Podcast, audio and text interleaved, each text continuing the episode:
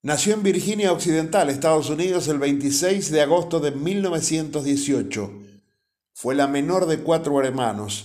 Su madre era maestra y su padre leñador. La mujer que hoy recordaremos desde muy temprana edad demostró ser talentosa para las matemáticas.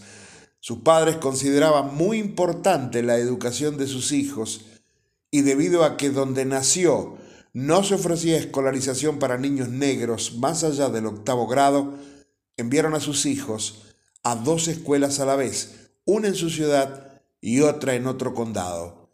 La niña de nuestra historia se graduó en la escuela secundaria a los 14 años y a los 15 ingresó a la Universidad Estatal de Virginia Occidental, universidad históricamente negra. En 1939, tras casarse con James Goebel, abandonó la docencia y se matriculó en un programa de posgrado en matemáticas. Abandonó un año después cuando se quedó embarazada y quiso dedicarse a su familia. Tuvo tres hijas. Fue la primera mujer afroamericana en terminar con la segregación en la Universidad de Virginia Occidental, en Morgantown. En 1952 se entera que la NACA, luego NASA, Administración Nacional de Aeronáutica y del Espacio en Estados Unidos, buscaba matemáticos, entonces se presentó y obtuvo el trabajo.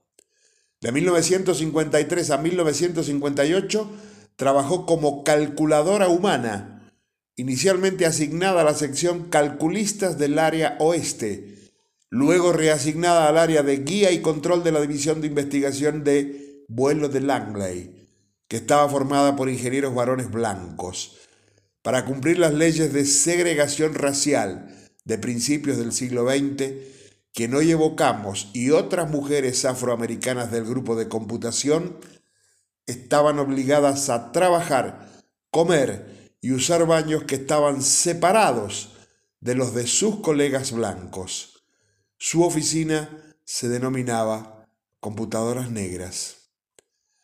Enviudó en 1956, crió a sus tres niñas y continuó trabajando como computadora humana. En 1959 se casó con el militar negro James Johnson y continuó su carrera en la NASA desde 1958 hasta su jubilación en 1986. Allí trabajó como tecnóloga aeroespacial Calculó la trayectoria del vuelo espacial del 5 de mayo de 1961 de Alan Shepard, el primer estadounidense en el espacio. También calculó la ventana de lanzamiento del proyecto Mercury de 1961 y trazó gráficas de navegación de respaldo para los astronautas en caso de fallas electrónicas.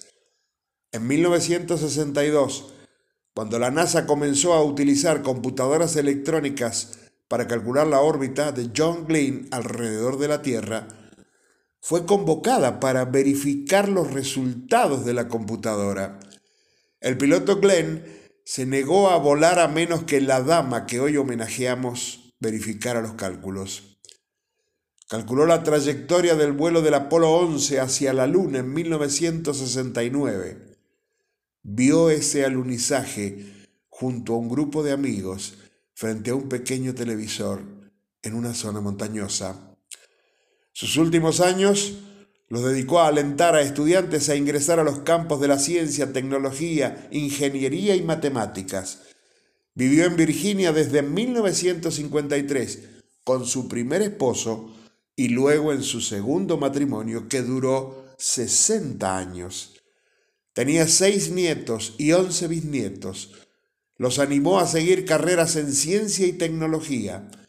Nunca abandonó el coro de la iglesia presbiteriana de Carver. La NASA la destacó como una de las primeras mujeres afroamericanas en trabajar como científica en la NASA.